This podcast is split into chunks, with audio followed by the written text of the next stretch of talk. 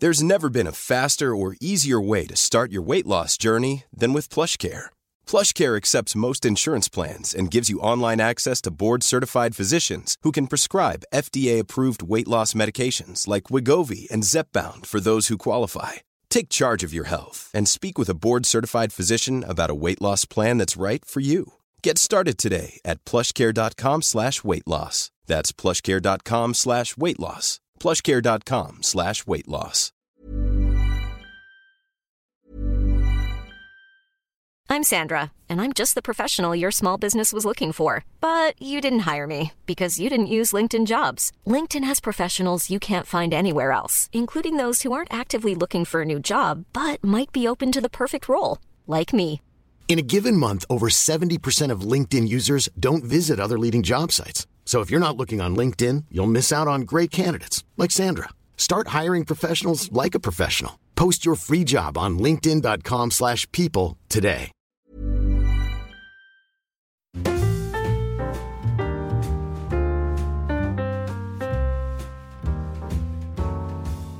Hola, ¿qué tal amigos? Bienvenidos una semana más a En Crisis. Esta semana es un episodio un poco especial porque voy a estar yo solo. Tenemos a Pedro lesionado, ya os contaré exactamente qué ha pasado, pero prefiero que os lo explique él, no es nada especialmente grave, es una lesión que, tuvo el otro día jugando los dos a fútbol, pero no estaba muy de humor para, ni de humor ni, ni, ni físicamente, digamos, para venir aquí, pero no quería yo dejar la oportunidad de primero eh, explicároslo y luego de hacer un episodio reflexionando también sobre algunos temas que me han ido pasando y espero que no se haga demasiado raro el hecho de conversar solo. Pero esta semana he hecho algo un poco especial, de hecho, en los últimos, los últimos mes, diría, eh, me he propuesto hacer cosas que habitualmente no hago, salir de mi zona de confort en lo que son los hábitos diarios. Este fin de semana, por ejemplo, fui a una boda en Madrid y es una boda que además no, no tenía planificado ir, pero de último momento pues el, el, novio me dijo, oye, que sí, Xavi, que todavía hay sitio. Me había invitado hace tiempo, le había dicho que no podía, pero y al final fui y me lo pasé muy bien. Y también esta semana he ido a un, no voy a decir el, nombre de la institución, pero sí a una institución de estas eh, de, Barcelona, que es una especie de lobby, agrupación, grupo de empresarios, donde se juntan, se sientan y hablan y discuten sobre temas que tienen cierto pues cierta relevancia para la sociedad, para sus negocios y todo esto, ¿no? Yo nunca he sido muy de ir a estos sitios y de hecho el ambiente que hay no me atrae especialmente por un tema de afinidad personal y de falta de costumbre, quizás, eh, incluso afinidad ideológica, diría. Pero sobre todo lo que me he dado cuenta es también una uh, afinidad empresarial, ¿no? Es decir, hay, en ese sitio ha sido una hora y media más o menos de reunión y luego tomar algo muy agradable y la gente muy maja, ¿eh? no, no me malentendáis pero era muy anacrónico. Es decir, es un club o una asociación, o llamámosle X, ¿no? Pero no, no, quiero dar el nombre para no ofender sensibilidades, digamos, pero sí que, y también porque me han invitado ahí como, o sea, hoy era un día donde iban socios y no socios, o amigos de los socios, para conocer un poco el tal y cual. Y me pareció muy anacrónico, en el sentido de que mmm, parecía casi una reunión de, alcohólicos anónimos, ¿no? Un, una redonda de, sillas y discutir sobre temas sin demasiada agenda.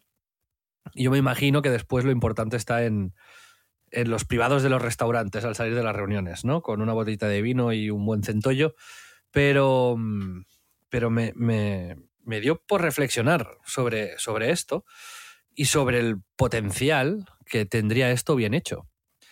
Es decir, yo creo que uno de los problemas que tenemos cuando llegamos a una edad en la que entramos en el mercado laboral y cambiamos de empresas y nos vamos distanciando de la gente de la escuela, del instituto, de la universidad, porque cada uno tiene su vida, algunos se van a vivir fuera, otros cambian de empresa y, nos vamos alejando y al final los vemos una vez cada tres o cuatro meses. En mi caso todavía menos, porque yo perdí ya totalmente el contacto con, la gente de mi, del instituto y de la universidad.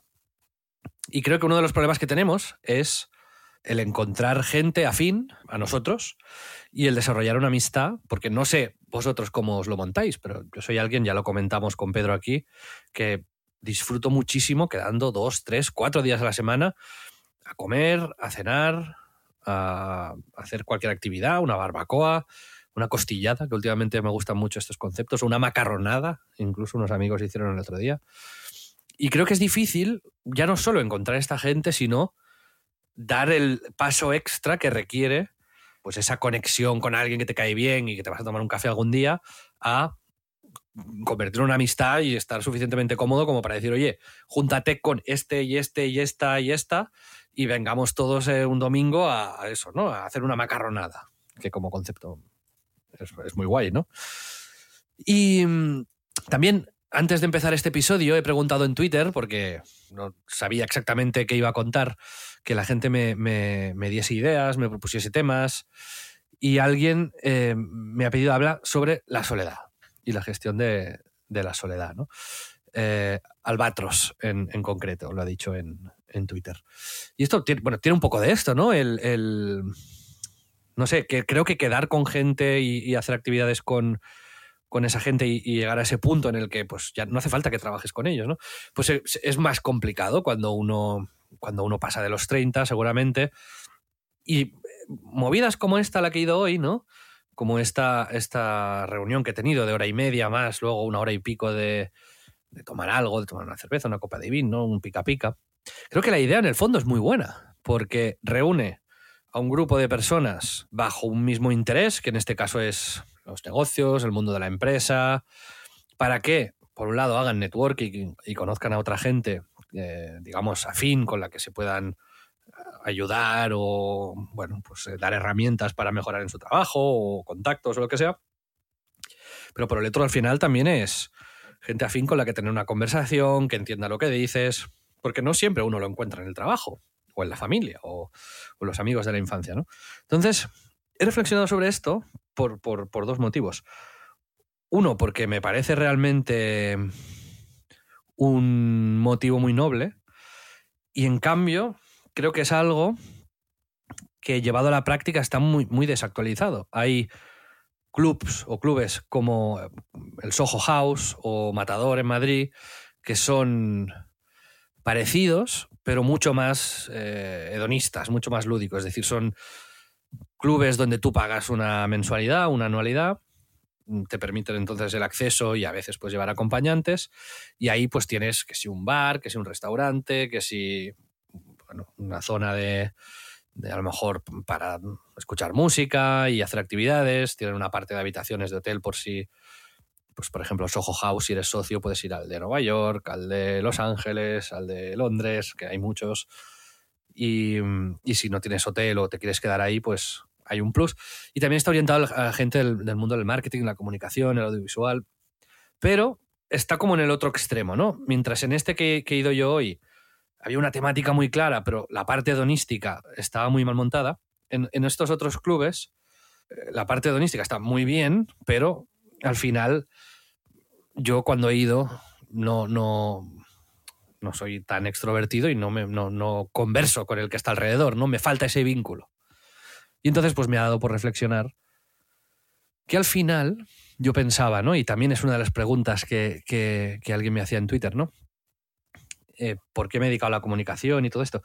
Y creo que en parte es por, por eso, por generar un interés en un grupo de personas con una finalidad que yo no, no había reflexionado sobre ello, pero mirando atrás es algo que se ha, se ha cumplido y ahora os contaré y, digamos que ese grupo de gente que comparte una algo, ¿no? Un nexo, y, digamos lo que he hecho yo es, en parte, crear ese tractorcillo al que luego pues, se han ido uniendo eh, personas. Y a partir de ahí, ¿no? con, lo, que decía, con el objetivo final de conectar con esa gente. ¿no? Y, desde A Night Games, que yo creo que esto es, es así, en, mi caso, ¿sabéis? La primera web de videojuegos que hice con Pep Sánchez, Y de ahí pues he sacado algunos de mis mejores amigos, como, pues, como Chico Nuclear, como el Sopas, como Omar, toda la gente que he conocido en Madrid. Yo muchas, muchos días decía, es que, joder, tengo más amigos en Madrid que en Barcelona, ¿no? Y, ha sido la gente con la que yo realmente luego he acabado conectando. Luego con Dux, por ejemplo, ¿no? Es el equipo de eSports y los clubes de fútbol que estamos haciendo, ¿no? Es decir, algo que me apasionaba mucho.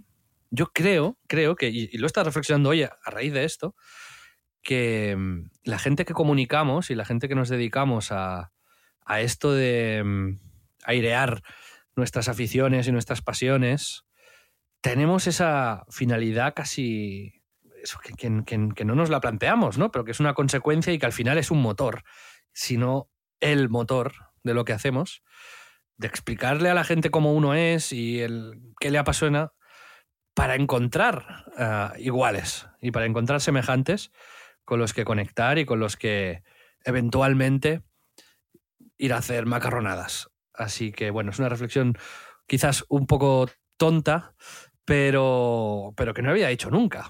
Eh, digamos, me había encontrado de manera muy evidente con, con las consecuencias, ¿no? Por ejemplo, la boda a la que fui este sábado es de una persona que conocí gracias, por ejemplo, a FIFA un grupo de Discord y de Skype con el que siempre pues jugamos todos los Food Champions juntos a distancia, ¿no? Y poco a poco nos fuimos haciendo amigos y amigos y amigos y, este fin de semana nos hemos conocido con algunos por primera vez y tal, ¿no? Pero cómo la pasión lleva a encontrar una gente. Entonces, bueno, esta es la primera, la primera reflexión, ¿no? La, la, de este motor que, que, está ahí detrás y que quizás es... Eh, iba a decir un poco patético, pero, pero creo que no, que hay que mirarlo en positivo, ¿no? Que es bonito, que uno eh, quiera, eh, pues eso, transmitir su pasión de la mejor manera posible para ver, ¿no? Si lanzar botellas al mar con mensajes y ver si alguien lo recoge, lo lee y se engancha y, eventualmente os encontráis, ¿no? Por eso quizás el otro día cuando fui a la, a la cena con Víctor Correal y, y, su comunidad de No es Asunto Vuestro, me emocioné tanto porque me emocioné, a ver, no nos flipemos, pero me refiero, ya, ya me entendéis. Porque vi que era, era muy bonito, ¿no? Que, que, de repente 12 personas tan afines se encontrasen y compartiesen una cena y, y como las probabilidades de que vaya bien y de que nos caigamos bien, de que hayan conversaciones interesantes, de que podamos sacar proyectos, de que de, que eso, de que simplemente nos podemos compartir una botella de vino y, las horas nos pasen volando, son mucho más altas cuando eh, se generan comunidades alrededor de temas o de intereses o de pasiones eh, que compartimos. ¿no? Entonces, bueno, yo como comunicador, esta reflexión va más por mí, por, por Xavi, comunicador, pues que me estoy dando cuenta de que a veces quizás he hecho cosas pensando que las hacía por un motivo, cuando realmente también había otros igualmente importantes. Y le voy a prestar más atención a esto, porque creo que puedo sacar cosas buenas de ahí. Y la segunda reflexión que decía, ¿por qué, no? Y creo que eh, con, este proyecto, con En Crisis y con, otros que, estamos preparando, de hecho, con Pedro y, con otra gente que ya os comentaremos en el futuro, pero que, que me tienen muy ilusionado y que van a ocupar parte de mi, de mi, tiempo y de mi pasión también, y que también tienen que ver con, la comunicación, em, creo que tienen que tener un componente que junte un poco el, hueco que hay entre el, club este que he ido puramente empresarial, ¿no? que era muy aséptico, muy... no lo sé, eh, aséptico, lo dejaremos ahí, con un Soho House o con un club matador, ¿no? Y encontrar ese punto intermedio creando un nexo ¿no? con el contenido que hacemos, con nuestras aficiones, pero, pero explorar cómo podemos conectar. Bueno, en crisis quizás no sea el, todo gente deprimida en crisis. No, ya sé que no, no nos escucháis por esto, ¿no? Pero sí gente con, evidentemente sí que podría ser con en crisis, ¿no? Gente con mismos intereses, gente con mismas pasiones. Pues vamos a reflexionar y, os lo quería lanzar y, y, lo hablaré con Pedro también cuando, cuando vuelva, cómo lo podríamos hacer, ¿no? ¿Cómo nos podríamos ir conociendo más? ¿Cómo podríamos ayudarnos? ¿Cómo podríamos conectar de una manera que sea a la vez divertida y enriquecedora? Y creo que ahí hay un hilo del que tirar, ¿no? Y estoy seguro, y también me gustaría que me lo compartieseis en arroba en Crisis Club en Twitter, eh, donde lo podéis hacer vía mensaje de audio en el tweet que hay eh, destacado arriba, fijado, o simplemente escribiéndonos un, un tweet pues eso, si, vosotros ya tenéis, hay gente que, está en una agrupación de ciclistas, hay otra gente que va a una tienda a pintar figuritas de Warhammer, hay gente que va a clubes de lectura, hay gente que se apunta a cursos de cocina. Estoy seguro que hay eh, muchos de vosotros pues estáis en esta situación y, habéis conocido a gente maravillosa haciendo cosas así. Pero a mí me gustaría hacer algo como un poco más... Eh, no lo sé, me gusta mucho la liturgia que tienen movidas como la masonería o no sé, ¿no? O, las, asociaciones estas privadas, incluso a pesar de que no soy cero, eh, no, soy nada religioso y, no creo en, en el... O sea, me gusta la liturgia en un sentido puramente estético, ¿no? Es decir, gente que perteneces a un club eh, de en crisis y una vez al mes, tanto una vez en Barcelona, otra vez en Madrid, por ejemplo, ¿no? Quedamos en algún sitio para cocinar unos macarrones y, pasar una tarde ahí bebiendo vino y pasándolo bien, ¿no? Pues que, todos tuviésemos como un anillo de, No hace falta que sea en crisis, de lo que sea, ¿no? O, la versión moderna, o una gorra, una camiseta, unos drops de, de lo que sea.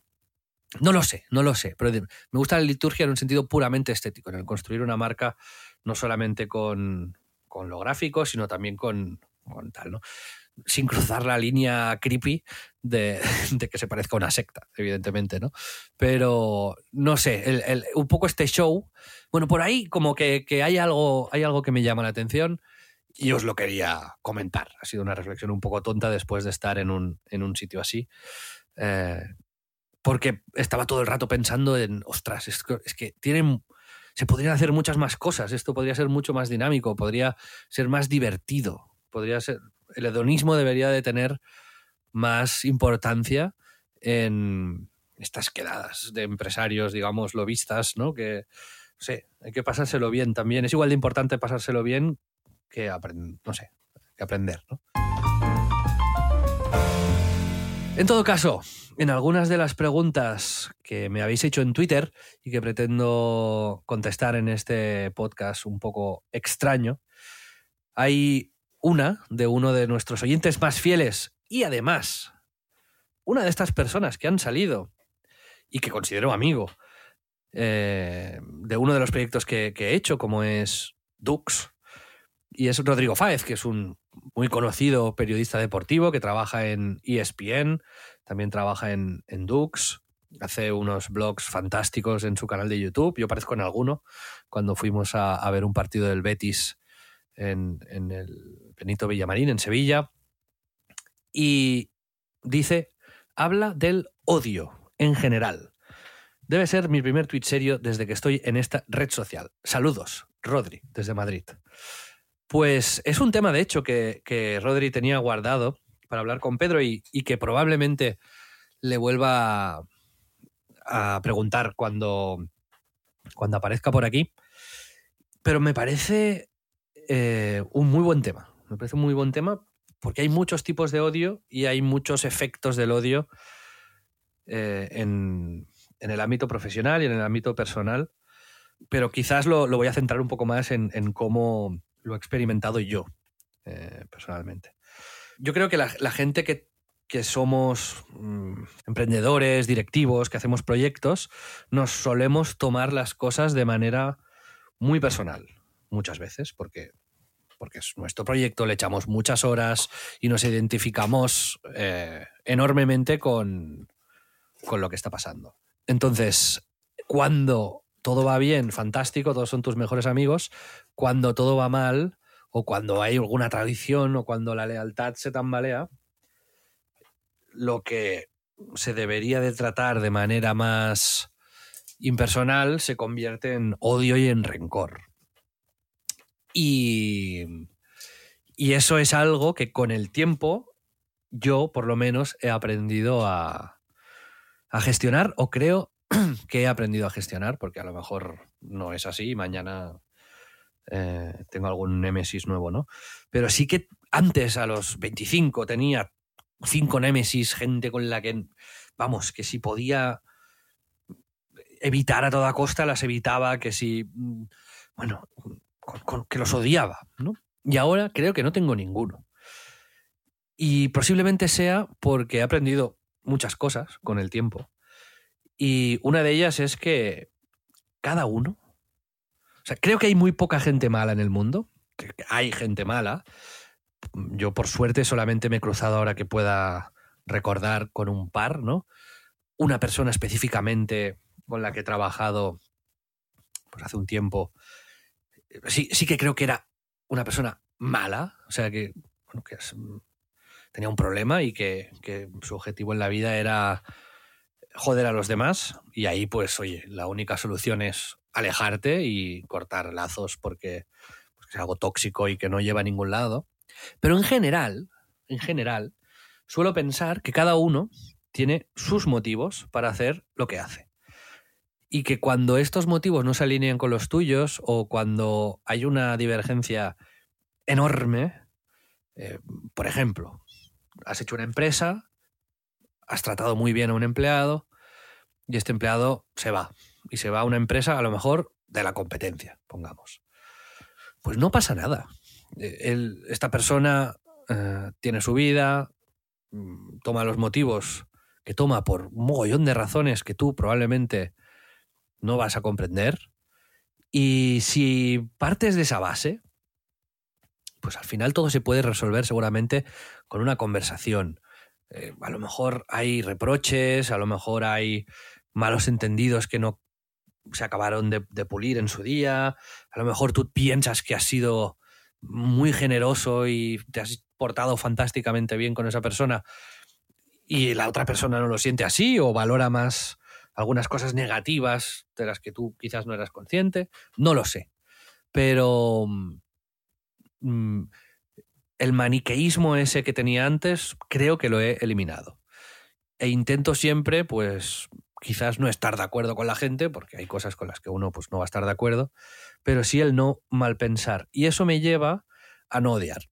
Así que, Rodri, ese es mi mecanismo, intentar empatizar con alguien y automáticamente pensar si lo hace será porque tiene sus motivos, aunque aparentemente pueda ser una putada, una cagada, un, algo, hecho a, traición, ¿no? Eh, pues suelo dar muchas oportunidades internamente, no, no, no hablo con, con con la gente que pasa, ¿no? Pero internamente no me salta esa chispa de, odio. Y así es como yo le he aprendido a gestionar, ¿no? Y, de hecho, una de las cosas que más rabia me da en, en, el, en el ámbito laboral y personal es esa gente que siempre le echa la culpa de todo a los demás o que cree que el mundo está en su contra o que... Eso no es así. O sea, quiero decir, puedes tener muy mala suerte y puedes haberte encontrado con un grupo de gente despreciable. Y eso seguramente, pues, suceda, ¿no? Y, y, haya gente que tenga muy mala suerte y le suceda muy a menudo, ¿no? Pero, mm, por lo general, la gente suele ser mm, mínimamente profesional, la gente suele, pues no sé, ser mínimamente empática, y, al final todo se reduce a, afinidades. Me llevo bien, no me llevo bien, me cae bien, no me cae bien, y ya está, ¿no? Pero si no traspasas ese umbral de mal pensar de todo el mundo y de, tal, ¿no? Entonces, casi que esta actitud vital, la actitud de pensar todos son unos inútiles, no hay ni uno bueno, es como la gente, la gente que habla de los políticos así, ¿no? Eh, yo no lo soporto. Claro que hay políticos malos, pero también los hay de brillantes. Y claro que hay gente que roba, pero también hay otros que, que, no, y que al contrario, que ayudan y que tienen una vocación eh, espléndida. Entonces, creo que, creo que es más valioso apoyar y destacar a los que lo hacen bien que generalizar con los que lo hacen mal, ¿no? Porque lleva a ese pensamiento de estar en contra del mundo, de odiar a todo el mundo y de, y de mal pensar de un gremio entero o de una empresa entera. Y ahí, pues, pues creo que no. Creo que no es la manera de, ser feliz o de, o de, no sé, acabar emprendiendo. Mm, al final, si uno comete errores, si uno la lía, si las circunstancias no son las adecuadas, pues oye, lo analizamos fríamente y vamos para allá. Más preguntas que me habéis hecho. Paul Rodríguez, que nos pregunta, por ejemplo, ¿qué les respondes a los desconocidos cuando te preguntan a qué te dedicas? Es una pregunta que me hicieron, por cierto, cuando fui a la asociación esta. Y lo que les digo es, escuchad el primer episodio de En Crisis, si quieren una versión extendida. Y si no, pues les digo que empecé en el mundo de los videojuegos dirigiendo una revista, una web de videojuegos, Luego me convertí en representante de influencers y esto evolucionó en una agencia muy grande que se llama Biz, en la que ya somos productora, eh, representantes, agencia creativa eh, y nos dedicamos al, mundo de la creación del contenido en, muchos ámbitos. Y también que fundé un club de esports que acabó evolucionando en un una asociación deportiva, digamos, una empresa alrededor del mundo del deporte que tiene un equipo de fútbol femenino, un equipo de fútbol masculino real, una franquicia en la NBA virtual y un equipo de eSports de FIFA, un equipo de Fórmula 1 y que también son creadores de contenido. Así que, bueno, es quizás una definición un poco, un poco loca, pero, pero si están interesados y quieren saber un poco lo que he hecho, pues esto es, es lo que respondo. Otro Rodri nos pregunta, ¿te has visto envuelto alguna vez en una espiral de malrollismo fuerte con la vida en general? Rollo, ves que por suerte nada va tan mal como podría ir, pero nada va tan bien como podría tampoco. ¿Y cómo saliste eh, de ahí en caso de que así sea?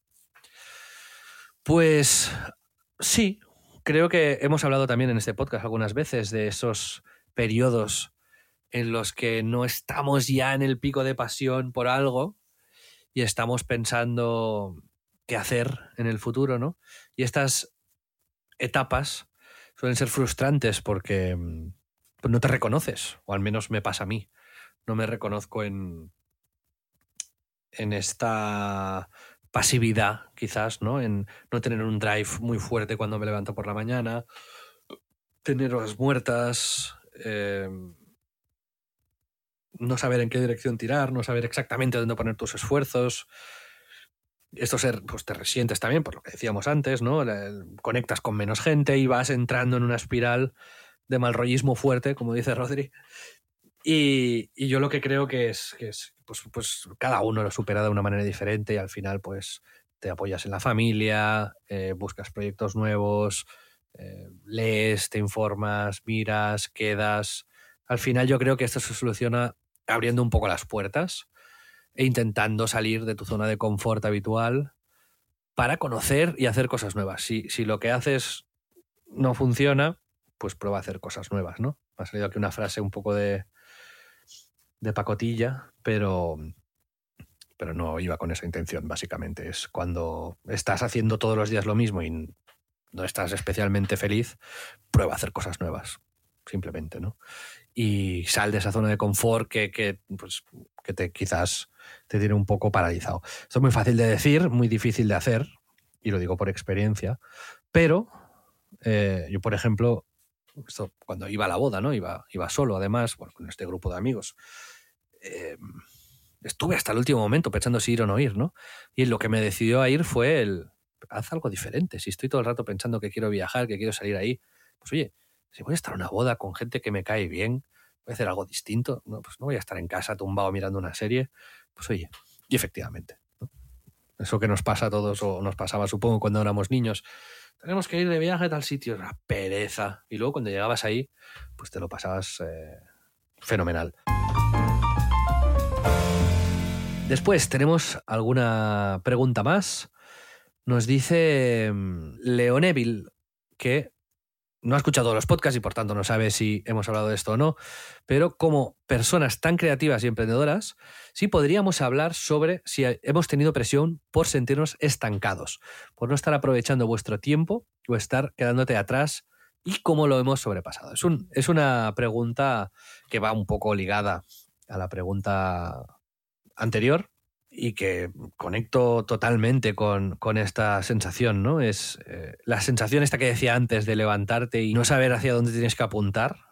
Mm, es frustrante. A mí me pasaba especialmente cuando trabajaba en, diseño gráfico, que me frustraba porque sabía lo que tenía que hacer, me decían, tienes que hacer un logo de no sé qué. y yo sabía más o menos cómo tenía que ser eh, a nivel de estilo, de estética y tal, pero cuando lo ejecutaba no me gustaba. Me frustraba infinito hasta que algún día pues o me conformaba con algo que no me gustaba especialmente o sonaba la flauta y me salía algo bien. Y por eso dejé el diseño gráfico porque no podía convivir con tanta frustración. Pero sí, cuando algo no, no te sale, no funciona, vas, sientes eso que dices y lo, lo, explicas bien, ¿no? El no estar aprovechando el tiempo, mm, estar quedándote atrás. Efectivamente, efectivamente. Em, eso, eso sucede, y a mí personalmente me, sucede mm, a menudo, porque pasas de, Hay dos modos normalmente, ¿no? El modo focus total en un proyecto donde mm, dormirías una hora y, no habrías acabado en las 23 restantes el trabajo que tienes por delante. Y luego está el modo, mm, vale, llego a la oficina a las 9, a las 10 ya, ya he hecho todo lo que tenía que hacer, ahora qué hago. ¿no? Entonces tienes que empezar a buscar las papas para, para hacerlo. Y creo que esta pregunta la hemos ido respondiendo a lo largo de muchos de los episodios que, que hemos hecho, ¿no? El, y que, he dicho antes, de hecho, ¿no? El, tienes que abrir un poco las puertas y tienes que ir em, saliendo de esa zona de confort. En mi caso, por ejemplo, también es un poco más complicado y esta es una sensación que creo que algunos de los que ocupéis posiciones de liderazgo en vuestras empresas o proyectos os, puede haber pasado y que también explica también eh, el, fundador de Netflix, eh, Reed Hastings, en, su libro Aquí no hay reglas, y es que cuanto más alto estás en un organigrama, menos deberías trabajar. Cuando digo trabajar no me refiero a echarle horas al trabajo, sino ejecutar, ¿no? Porque cuanto más alto estás y Ah, cuando hablo de altura, lo hablo de una pura representación gráfica en un organigrama, que la posición directiva suele estar arriba, pero no de altura de mérito, todo lo contrario. Muchas veces el mérito no, está en la parte de arriba, sino en todo lo demás. Pero, dicho esto, eh, al final vas contratando gente que hace el trabajo mejor de lo que tú lo sabes hacer. Si al final yo en, en Biz, por decir algo, ¿no? Contratas a un eh, director creativo, a un editor de vídeo, a una directora comercial, etcétera, pues van a saber hacer su trabajo mejor de lo que haces tú. Y no solo eso, sino que le van a dedicar más horas. Eh, tú como CEO, por ejemplo, director general, o yo en mi caso, le puedo dedicar a la parte comercial pues una hora al día, dos horas al día, ponle. A esa persona, la directora comercial, le echa ocho. y está en contacto con los clientes muy, muy a menudo, ¿no? Entonces, creo que es importante como directivo ser consciente de eso, de que tu función pasa de ejecutar y, hacer que las cosas sucedan a quizás supervisar, pues que ni eso. Me parece, si tienes buenos empleados y estás contento con, el grupo que has ido construyendo, eh, ya no es ni supervisar, es acompañar, ayudar, mm, estar al lado de, para aportar otro punto de vista, para dar una visión global de toda la empresa, ¿no? Lo que, lo que un directivo hace y tiene con respecto a los demás es que no solo está en un departamento, que está en, muchos, que toca todos los palos. Y esa visión global le permite quizás tener una visión estratégica más valiosa, ¿no? Entonces, creo que el error de muchos directivos es el querer intervenir demasiado en el trabajo de los demás, siendo o peor en ese trabajo o teniendo mucha menos información. ¿Por qué os todo esto? Porque como, como gestor, como líder, muchas veces, claro, tienes que dejar de hacer cosas, ¿no? Y tienes que ya ir más a reuniones, escuchar, aprender, preguntar. Y ese cambio de rol, mm, el pasar, el, claro, cuando empezamos Biz estábamos, eh, mi socio Toti y yo, solos, a, media jornada, imaginaros, ¿no? Y le echábamos 15 pues, horas al día, siendo una media jornada, teníamos otro trabajo, ¿no? Pero por la noche, de madrugada. Eh, claro, hacíamos todo. hacíamos la contabilidad, hacíamos la venta, hacíamos la creatividad, la gestión del talento, mm, todo. Si había que viajar, viajábamos. Y pasar de ahí a lo opuesto es, difícil.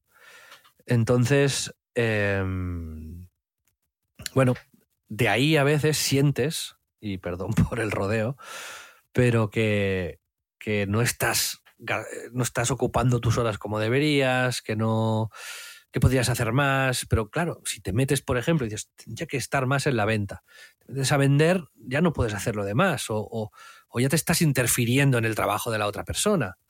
Entonces, bueno, creo que este, a mí personalmente, y creo que a lo mejor algunos os podéis relacionar con vuestro trabajo, aunque sean cosas totalmente distintas, ¿no? Eh, ya expliqué que esto a mí también me pasó en A ¿no? Que llegó un momento en el que vi que, que la gente que escribía ahí escribía mejor que yo y que pues quizás era mejor que dedicase mi tiempo a otra cosa donde yo fuese más bueno o aportase más valor. Así que, pero bueno, en todos estos procesos, en todas estas cosas que se van cristalizando y que van pasando en, la vida de uno y, que a veces eh, son cambios que no se producen de un día para otro, pues hay momentos de estos sobre sobre la soledad, sobre el aprovechamiento del tiempo, en el que, pues, bueno, pues, yo he reflexionado sobre ello y os he intentado explicar un poco cómo ha sido mi tren de reflexión para superarlo. ¿no? Nos dice Cristian N. Next Steps y después también nos pregunta, ¿cómo ser diferencial? ¿Cómo afrontar momento de inflexión laboral personal? Es una pregunta interesante y que creo que voy a responder con algo que tampoco hemos comentado mucho en este podcast. Next Steps ya lo diremos, ¿vale? Ahora estamos obviamente con, con Biz, que es nuestro super trabajo, ¿no? Y más de advisors y como fundadores eh, de, de, Dux y de algún proyecto más. En Eurogamer también, claro. Pero ya estoy rumiando algo que, que, como os decía antes, está cristalizando, pero que os contaremos cuando, cuando podamos. Y en la otra pregunta, que es el cómo ser diferencial. Yo me sentía y, me sentía en esta, y vuelvo otra vez, me gusta hilar un poco los temas y, que haya un punto de, encuentro en, el guion del podcast. Pero me, vuelvo otra vez a la reunión esta de la asociación de empresarios a la que he ido. Me sentía un bicho raro ahí porque claro, había mucha gente que trabajaba pues en, grandes empresas o en cargos muy tal, que me parece absolutamente fantástico. ¿eh? Yo vengo de una familia con padres profesores, funcionarios, y, es lo que he vivido y, creo que es genial y admirable y todo, ¿eh? O sea, no, no, no, no me malentendáis. Hablo de mi caso específico. Pero en esta reunión pues yo me sentía un bicho raro y, me parecía, en mi caso, pues un poco mm, aburrido lo, lo, que se planteaba ahí, básicamente, o, las propias perspectivas de negocio que se me planteaban ahí, ¿no? Esto también es un poco tramposo, porque posiblemente si voy cuatro o cinco veces, conozco a la gente, tomo una copa con ellos y ellas y mm, evolucionamos una conversación y una relación, pues seguro que encontramos pues, puntos en común que, esto hay que intentarlo también muchas veces, ¿no? Porque somos así un poco, un poco rancios y un poco eh, pues, huraños o, en mi caso, un poco introvertido y no, pues no, no sé, no damos bola a que pasen determinadas cosas, ¿no? Pero bueno, mi primera sensación ha sido esa y lo que me he dado cuenta es que a mí lo que me da mucha rabia es o sea, creo que la, gente, en general, todos, nos sentimos muy cómodos con fórmulas que funcionan, ¿no? Es decir, en YouTube, ¿qué funciona? Jugar a un videojuego, poner una cámara encima y hablar. Todo el mundo hace esto. No hay, no hay otras maneras de presentar videojuegos y hablar de ellos o tal, o el mundo de la cocina, ¿no? Pues te pones una cámara, haces una receta y chao. De verdad no hay más maneras de hablar de cocina te pones a mirar canales de cocina en español. En inglés hay, hay, hay, cosas muy distintas. Por ejemplo, el First We Feast, que es un canal que a mí me encanta, con el Burger Scholar, que es George Motz, que se habla de comida de maneras muy diferentes a las que estamos habituados. Se inventan formatos, se inventan fórmulas, se inventan maneras de explicar algo, se inventan maneras de comunicar pasiones, eh, se inventan maneras de hilar temas, no lo sé, ¿no? O lo que hacía Anthony Bourdain de viajar, ¿no? Y, que, y, unir comida y viaje con eh, crítica social y conocimiento de un país y, descubrimiento de talento, ¿no? a mí lo que me flipa, el cómo, ser, cómo, cómo afronto yo el ser diferencial es detectando patrones que la gente repite de manera brutal e intentar romperlos si entiendo que el uso de ese patrón eh, o de esa convención o de ese género es arbitrario. Es decir, se hace porque funciona y ya está. ¿no? Mm, válgame yo de ponerme y compararme con cualquier otra persona, posiblemente mucho más talentosa que yo, ¿no? Pero es como, no sé, algún cineasta, ¿no? Que, pues, tú puedes hacer películas de género o puedes hacer otra cosa, ¿no? Lo, que hizo la gente en la Nouvelle Vague, por ejemplo, es otra cosa. O sea, es, es cine igual, es, es, cultura, es, es academia, pero llevada al cine, ¿no? O los videojuegos de los que os hablaba, el Journey, el eh, Flower, Portal. Es, un uso diferente de las herramientas que tenemos en cada uno de los distintos sectores en los que en los que estamos, ¿no? Ya sea en lo cultural, en lo laboral, en lo empresarial, en lo personal el, intentar romper un poco con esas fórmulas que, a veces están puestas ahí un poco de manera arbitrarias, ¿no? Es pues, un programa de deportes, pues vamos a hacer, o una, no sé, yo lo hice durante mucho tiempo y creo que lo sigo haciendo, a veces por comodidad, ¿no? Pero, mm, pues una web de videojuegos, ¿no? Todas las webs de videojuegos del mundo tenían noticias, avances, análisis, guías y foro. Todas.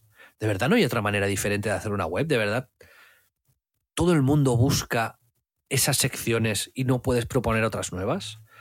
Yo creo que con A Night Games se propusieron cosas muy diferentes, mucho antes que mucha otra gente, y se rompieron esas reglas, y se encontró una comunidad y a una gente que lo valoró y que le gustó, ¿no? Se quitaron las, notas en, en, Eurogamer, por ejemplo, también, ir rompiendo cositas, y a veces la disrupción viene de detectar estos patrones y de intentar hacer una propuesta usando las herramientas de una manera diferente. Y así es como yo afronto muchas veces el ser diferencial, ¿no? Con Dux, pues está claro. Entonces podríamos hacer un equipo de eSports. Pues podríamos haber hecho un equipo de FIFA, jugar, competir y, y hacer lo que hace todo el mundo, ¿no? En nuestro caso, compramos un equipo de fútbol femenino, compramos un equipo de fútbol masculino, hemos comprado una franquicia en la NBA virtual y estamos uniéndolo todo bajo una misma marca. ¿Por qué? Porque queremos que gente apasionada del deporte, gente también moderna que le interesen los deportes electrónicos y gente que tenga una manera similar de ver el entretenimiento como la que tenemos nosotros, ¿no? Básicamente nos estamos intentando reinventar lo que es el ser fan de algo, ¿no? ¿Cómo sería un club de fútbol o deportivo fundado en el 2022 o en el 2020, en vez de en 1890. Todos hacen lo mismo. ¿Cómo podríamos hacer algo distinto? Nos puede ir mal, pero por lo menos lo estamos intentando, ¿no? Estamos trabajando en, varios modelos además para que esto todavía sea más evidente y, y, es muy fácil hablar de ser diferencial, pero luego es muy difícil ejecutarlo, ¿no? Hay que tener gente, hay que tener talento, hay que tener presupuesto y dinero o, muchas horas para aplicarlo y también hay que tener suerte. Pero, pero así es como creo que me planteo eso. Me dan rabia los patrones que se repiten de manera arbitraria sin venir muy a cuento. Me gusta la gente que tampoco sin pasarse, porque una cosa es ser, hay gente que es notas directamente, eh, pero no sé, quizás soy un poco conservador, también, ¿no? El, está bien romper el molde, pero quizás tampoco hay que reinventar la rueda, ¿no? No sé, en ese territorio yo me siento cómodo. Nos pregunta también Albatros, por ejemplo, hablar sobre la soledad. Esto es un tema, un tema que yo creo que es mejor que tratemos cuando esté Pedro, porque si no, una persona sola hablando de soledad eh, me va a dar un, un poco de yuyu. Pero sí que voy a acabar con otra pregunta que nos hace el amigo eh, Xavier Sendra Timoneda, que eh, pregunta, ¿cómo fue tu evolución profesional de estar delante de cámara a primera fila de los proyectos, ¿no? como Eurogamer, por ejemplo, a pasar a tener un rol más como el que desempeño ahora? ¿no? Es decir, que si mis aspiraciones profesionales ya estaban claras en un inicio y esta transición ya venía planeada, o más bien fue una evolución que vino dada por otros factores a lo largo de los años. Pues estuvo cero planeado, la verdad. yo tenía un trabajo en Eurogamer, en paralelo emprendí con Toti Biz. Biz cada vez fue ocupando más horas y yo fui delegando más trabajo en Eurogamer hasta que llegó un momento en el que digamos, en Eurogamer yo salía mucho delante de cámara en el canal de YouTube, pero pensé que si yo iba a representar y a luchar por otros creadores de contenido, no quedaba bien y no me sentía yo bien si yo también era uno de ellos, ¿no? Porque se podría entender y yo podría llegar a tener la tentación de, de ir más en mi interés propio que en el de mis clientes. Entonces decidí eh, pasar a un plano más eh, secundario en eso y pasar a una gestión más interna. Y creo que también era el momento, ¿no? Ya, ya a nivel laboral ya mucho tiempo, 10 años hablando de videojuegos y me apetecía hacer otra cosa y volcar mis energías en otra cosa y creo que fue la decisión adecuada. Así que mm, mis aspiraciones profesionales estaban claras, eh, cuando emprendí, pero el camino operativo y la ejecución de todo ello no. Así que, que no sé si esto responde tu, tu pregunta, mm, pero más o menos esto es lo que pasó. Bueno amigos, vaya súper chapa que se, está, que se estoy dando. Espero que, bueno, echamos todos mucho de menos a Pedro y bueno, no, no, no quería hacer una semana de vacío sin dar explicaciones, así que he preferido ponerme delante del micro e intentar responder algunas cosas y, hacer alguna reflexión. Pero, pero ojalá, ojalá podamos tener ya, Pedro, ya os digo, no es nada, no es nada grave, no os penséis que, está mal ni nada, simplemente que tuvo una lesión que ya os contará, pues, un poco tonta, eh, y, y, se jodió un poco el hombro. Y, entonces, pues, pues está con ajetreo, con dolor y tal, y, lo mejor ahora es que, se cuide y, que, y que descanse. Y sobre recomendaciones y cosas que he visto esta semana para acabar de cerrar el programa, he estado viendo Seinfeld, eh, como siempre. Hay un episodio que me, me, me de la risa eh, se llama, creo que se llama El Concurso, y va de, eh, bueno, pues la madre de George lo pilla mm, masturbándose básicamente en el salón y la señora se cae de culo, se, da un golpe eh, en la espalda y luego George dice, nunca más lo voy a volver a hacer. Y entre George, Elaine, Kramer y Seinfeld deciden hacer una apuesta a ver mm, pues, quién aguanta más, ¿no? Sin, caer en la tentación. Y, ostras, es, eh, buenísimo este episodio, me gustó mucho. Y después también en el AVE he estado viendo una serie un poco antigua, pero no mucho, que se llama Line of Duty, en, que está en Netflix, y que va de un policía, bueno, un grupo de policías de una brigada que se llama AC-12, de asuntos internos, que son asuntos internos de la policía británica, que son pues estas estas ratas que investigan a los suyos, ¿no? No, hombre, es un trabajo súper necesario. Pero sí que es cierto que, mm, coño, eh, desconfían muchísimo de cualquier cosa y, y, sembran unas dudas sobre sus, no sé, sus compañeros policías, eh, que es un poco exagerado. Pero si no, no se destaparían las tramas que se destapan. Cada temporada es una trama, creo que son seis episodios por temporada. Es una trama de corrupción o de asesinatos dentro de la policía británica. Y está, está muy bien, me ha gustado mucho, me ha sorprendido, me la, me la descargué así un poco para tal y me tragué un par de temporadas ya. Creo que me había visto la primera y la segunda hace tiempo y, las dos, la tercera y la cuarta ahora en, en el AVE. Y me ha, me ha gustado mucho. Sigo viendo también Separación o Severance en Apple TV Plus, que es esta serie creada por Ben Stiller y que es hay que verla cuando uno está así un poco de buen rollo, porque la peli ya te rebaja el buen rollo. Tiene así como un ambiente un poco tétrico, todo con, como con luces de fluorescente. Es así un poco lo que uno siente viendo esta serie, pero es brutal. Esta en la que pues te separan el cerebro con un chip, ¿no? En, la parte del trabajo y la parte personal, y uno no recuerda cuando está en el trabajo nada de lo personal y viceversa, ¿no? Pero cómo la gente, a pesar de esta limitación física de la que son conscientes, intentan eh, salir de ese bucle al que se han autosometido. Y, y la verdad es que me está, me está gustando mucho. En fin, amigos, pues hasta aquí el, programa de hoy. Muchas gracias por escucharme en esta ocasión. Espero que no, haya sido eh, una chapa demasiado eh, potente, que hayáis eh, podido hacer alguna reflexión interesante o que os haya servido. En mi caso, la, la inicial, que ya os digo que es un poco tonta, pero eh, me ha ayudado a comprender un poco más por qué hago lo que hago. Y a veces confundía el yo soy feliz siendo emprendedor y quizás es, eh, hay matices ahí. Quizás no es siendo emprendedor, sino es reuniendo a gente con intereses similares al, mío alrededor de algo y conectar con esa gente.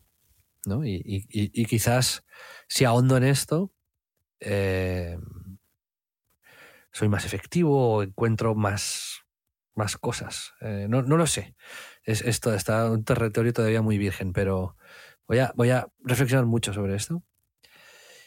Y pues como siempre, muchas gracias por escucharnos, por estar ahí. Ya sabéis que nos podéis seguir arroba en Crisis Club en Twitter y en Instagram. También podéis ver eh, la NBA 2K virtual donde los Ducks infinitos eh, han debutado esta semana contra los Indiana Pacers y van a seguir jugando para intentar ganar la, esta NBA virtual, que, sería, vamos, fantástico si lo consiguiésemos, sería un hito.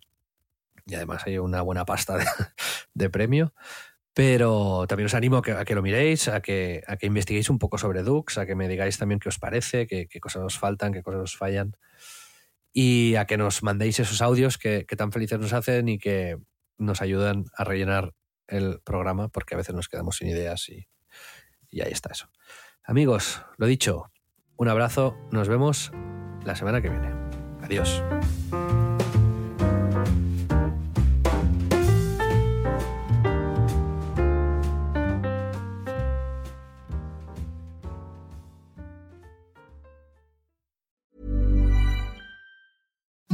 Imagine the softest sheets you've ever felt. Now imagine them getting even softer over time. That's what you'll feel with Bowl and Branch's organic cotton sheets. In a recent customer survey, 96% replied that Bowl and Branch sheets get softer with every wash. Start getting your best night's sleep in these sheets that get softer and softer for years to come. Try their sheets with a 30-night guarantee. Plus, get 15% off your first order at bowlandbranch.com. Code BUTTERY. Exclusions apply. See site for details.